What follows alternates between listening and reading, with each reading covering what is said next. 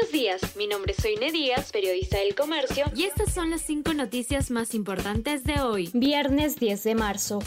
Juez dicta 36 meses de prisión preventiva para Castillo por corrupción. La fiscalía señala que el ex jefe del Estado es responsable de los actos ilícitos cometidos en Petroperú y los ministerios de Transportes y Vivienda. Fallo que se cumplirá el 8 de marzo del 2026 se suma a los 18 meses de carcelería provisional que cumple en Barbadillo por presunto delito de rebelión.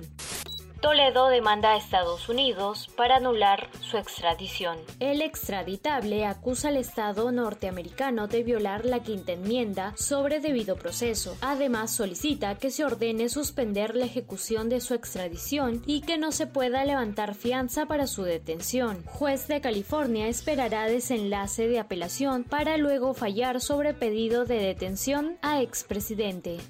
Ríos se desbordan y causan inundaciones y destrucción en la costa norte. Fuertes lluvias en Tumbes, Piura y Lambayeque, impulsadas por el ciclón Yaku, ya dejan al menos cuatro muertos.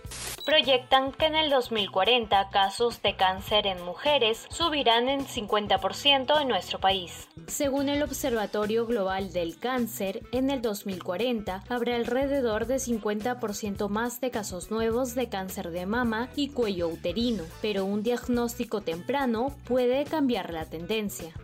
Contagios de COVID-19 bajan por primera vez en el mundo a menos de un millón por semana. De acuerdo a la Organización Mundial de Salud, es la primera vez que se baja la barrera del millón desde junio de 2020, según las estadísticas que el organismo actualiza periódicamente desde el inicio de la pandemia. La OMS matiza que las cifras subestiman el alcance real de la enfermedad en la actualidad, debido a la reducción de los tests en muchos países y a los retrasos en algunos otros a la hora de informar de la incidencia del virus. Esto fue El Comercio Podcast.